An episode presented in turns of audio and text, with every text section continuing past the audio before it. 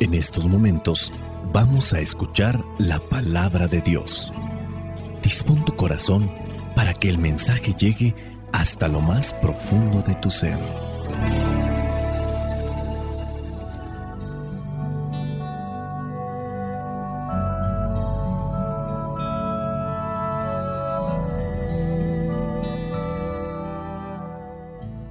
El Evangelio que la iglesia nos presenta para el día de hoy corresponde a Lucas capítulo 17 versículos del 11 al 19. Dice así, en su camino a Jerusalén pasó Jesús entre las regiones de Samaria y Galilea y llegó a una aldea donde le salieron al encuentro diez hombres enfermos de lepra, los cuales se quedaron lejos de él gritando, Jesús, Maestro, ten compasión de nosotros. Cuando Jesús los vio, les dijo, vayan a presentarse a los sacerdotes. Y mientras iban, quedaron limpios de su enfermedad. Uno de ellos, al verse limpio, regresó alabando a Dios a grandes voces y se arrodilló delante de Jesús, inclinándose hasta el suelo para darle las gracias. Este hombre era de Samaria. Jesús dijo, ¿acaso no eran diez los que quedaron limpios de su enfermedad? ¿Dónde están los otros nueve?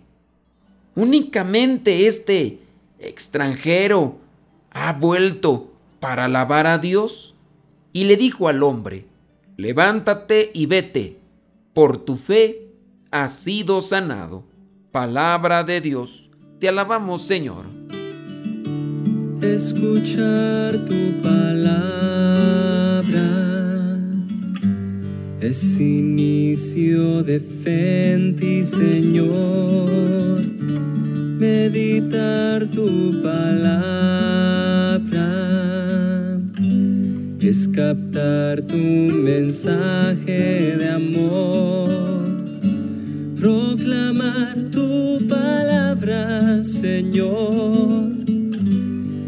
es estar embebido de ti. Proclamar tu palabra, Señor, es ya dar testimonio de ti, mi Dios. En el Evangelio de hoy Lucas nos cuenta cómo nuestro Señor Jesucristo cura a diez leprosos y solamente uno regresa para agradecerle. Y este que regresa no era judío, era samaritano. La gratitud es uno de los temas muy propios también de Lucas. Ya habíamos mencionado que otro de los temas es el servicio. He aquí la esclava del Señor, hágase en mí según tu palabra, o también solamente somos siervos o simples siervos que hacemos lo que nos toca, pero el ser agradecido, y esa debe ser también una característica propia entonces del cristiano, servir y agradecer, vivir con gratitud y alabar a Dios por todo aquello que recibimos de Él. Lucas habla muchas veces de la gente que quedaba admirada y al mismo tiempo alababa a Dios por todas las cosas que Jesús hacía con los necesitados. Lucas eh, contiene varios cánticos e himnos que expresan esta experiencia de agradecimiento, de gratitud, de reconocimiento. Otra nota característica de Lucas es que la mayoría de enseñanzas importantes o milagros fueron realizados fuera de Jerusalén, fueron realizados en territorio que no era judío y eso también dista mucho. Cuando Lucas comparte este tipo de acontecimientos y que los da a conocer que sucedieron en territorio no judío, obviamente es también para brindar esperanza, brindar alegría a las comunidades. Recordemos que Lucas es griego, entonces también Él tiene que dar esperanza a todos aquellos que están fuera de lo que es el pueblo de Israel establecido como tal, aquellas personas que venían del paganismo. Encontramos pues a Jesús peregrino, sigue su viaje hasta Jerusalén, sigue eh, eliminando las desigualdades que existen desde siempre, que nosotros los seres humanos las hemos creado, estas eh, desigualdades, estas diferencias. Sigue el largo y doloroso camino de esta periferia hacia lo que es la capital Jerusalén, la capital de aquel tiempo, la capital para el pueblo de Israel. Y mientras va caminando, va encontrando a este pueblo que está cerrado en sí mismo. Al mismo tiempo están cerrados para recibir a otros, no quieren que otros se involucren con ellos. Jesús está aquí dando esa inclusión y entiéndase bien el término. Con aquellos que han sido rechazados, Jesús quiere darles la salvación. Y aquí entra el número 10, los 10 leprosos. Se paran a distancia porque no se pueden acercar, eran normas de aquellos tiempos de contagio, de impureza, pero ellos conocen y ubican a Jesús y le gritan, ten compasión de nosotros. El grito es muy diferente. Ellos tenían que andar, a costumbre de aquellos tiempos, cuando andaban por las calles, ellos tenían que andar gritando impuro, impuro, para que las personas que se encontraban o que los miraban en el camino se hicieran a un lado, porque ellos podían contaminarlos, no solamente porque la lepra es algo contagioso, sino también porque vendría a ser la impureza dentro de lo que vendría a ser el alma o en la persona como tal. Para los leprosos, la busca de un tratamiento significaba lo mismo que buscar la pureza para poder ser reintegrados en la comunidad, algo que ya hemos mencionado. Jesús no solamente los cura, sino que los reintegra, que eso es lo que está buscando más que la sanación corporal. No viene Jesús a querer quitar de su camino a los doctores, a los médicos, sino viene a reintegrarnos en el amor, en la caridad, en su misericordia, sanándonos también de aquellas enfermedades que nos apartan de los otros, que nos aíslan. Estos leprosos, a través de este grito, también manifiestan su fe, manifiestan su esperanza, es la necesidad que grita más allá de la enfermedad, como en este caso que viene a producir dolores físicos porque la carne se va desprendiendo, también es el dolor de ser excluidos, de ser rechazados. El dolor que se produce en el alma es incluso más agudo que el dolor físico. Muchas veces nosotros excluimos también a los demás y no necesariamente porque estén leprosos, los excluimos porque no piensan igual que nosotros, porque no tienen los mismos gustos, discriminamos, rechazamos. Y eso no es propio del cristiano. A veces es caso curioso, ¿verdad? Que hasta en los mismos grupos eclesiales, los grupos de parroquia, uh, este es de aquella parroquia, ¿no? Y empiezan como a ignorarlo o despreciarlo porque pertenece a otra parroquia o dentro de la misma parroquia porque pertenece a otro grupo.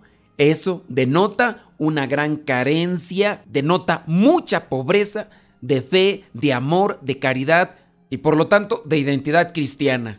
Estos leprosos comienzan a pedir compasión de Jesús y Jesús los ve y ya solamente les dijo, vayan a presentarse a los sacerdotes. No les impuso las manos, no les dijo una oración como tal, les dio una indicación, les dio una orden, ellos obedecen. Pero es interesante aquí lo que es el verbo. Dice, Jesús los vio. Y ya después, cuando iban estos leprosos con los sacerdotes a realizar lo que Jesús ya les había dicho, dice que uno de los leprosos, al verse limpio, regresó alabando a Dios a grandes voces.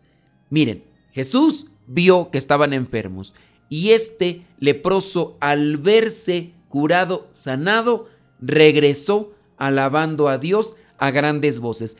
Los mismos gritos que podría haber tenido antes para pedir misericordia, compasión, caridad a Jesús, eso mismo lo hace ahora, pero para alabar a Dios a grandes voces. Primero tenía la necesidad de que Jesús lo escuchara. Ahora le nace el deseo que otros conozcan lo que Jesús sabe hacer no tiene vergüenza, no tiene esa pena Y así es el agradecido de manera sincera, no se pone a fijar en qué piensan los demás. Él era samaritano, estaba leproso, quiere que los demás sepan lo que Jesús, en este caso Dios, ha hecho en su vida. ¿Cómo nos comportamos nosotros cuando recibimos las bendiciones de Dios?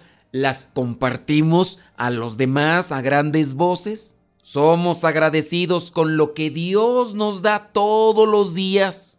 A veces me preguntan a mí, ¿cómo amaneciste? ¿Con vida? Con vida, gracias a Dios. Eso ya es ventaja. Ser agradecidos con Dios por tener un día más de vida. Hay que ver lo que Dios realiza en cada momento de nuestra vida. No vemos, estamos ciegos o nos hacemos como ciegos, como que no vemos, o nada más vemos lo que nos conviene, vemos necesidad, vemos dolor, vemos sufrimiento, vemos eh, enfermedad y ahí sí, vamos con Dios a veces y le pedimos, pero ¿por qué no vemos todas las cosas buenas que Dios nos está poniendo en el camino, en la vida? Gracias Señor por esto que me has dado. Tenemos salud, gracias Señor. Tenemos donde resguardarnos de las inclemencias del tiempo, gracias Señor. Ante el dolor, ante el sufrimiento, gritamos, pero cuando hay que agradecer, ya no lo hacemos igual. Este leproso curado llega con Jesús, alabando a Dios a grandes voces y se arrodilla delante de Jesús, inclinándose hasta el suelo para darle gracias, gracias. los signos físicos, corporales, también dicen mucho. No solamente es la palabra, las maneras en las que nos expresamos para agradecer. Ahí tengamos cuidado, porque también agradecemos con esas formas faciales, con esas expresiones corporales. Decimos gracias a veces con la boca, pero con nuestras expresiones faciales estamos transmitiendo desinterés y otras cosas más. Este hombre se arrodilla delante de Jesús, se inclina hasta el suelo, pero ya viene después el reproche de Jesús. Y no se lo hace aquel que estaba arrodillado, pues el que culpa tiene, pues él no tiene nada que ver con la actitud de los demás. Jesús lo hace también como enseñanza a aquellos que le están escuchando. ¿Acaso no eran diez los que quedaron limpios de su enfermedad? ¿Dónde están los otros nueve? Únicamente este extranjero ha vuelto para alabar a Dios. Aquí tendríamos que analizar, ¿y sería que los otros nueve eran de Samaria? O a lo mejor los otros nueve eran judíos. Porque el hecho de que haga el énfasis con esto de únicamente este extranjero ha vuelto para alabar a Dios, eso lo está haciendo notar por algo. Jesús se da cuenta de los signos de agradecimiento que no solamente son verbales, sino demostrados con toda su conducta. Levántate y vete. Por tu fe has sido sanado. Qué importante es dar gracias. Para dar gracias tenemos que tener los ojos abiertos, descubrir todo lo bueno que cada día recibimos de Dios, de los hermanos, Dando gracias nuestras heridas cicatrizan mejor y el corazón del que nos ayudó se llena de alegría. No es por casualidad que el sacramento más importante de la vida cristiana sea la Eucaristía, es decir, acción de gracias.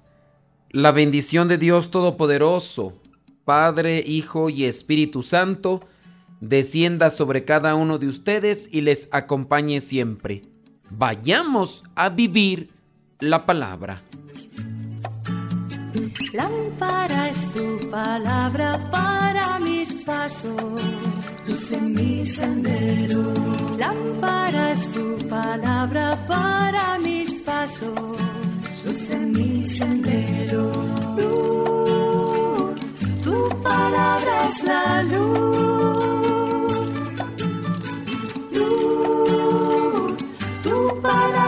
la luz.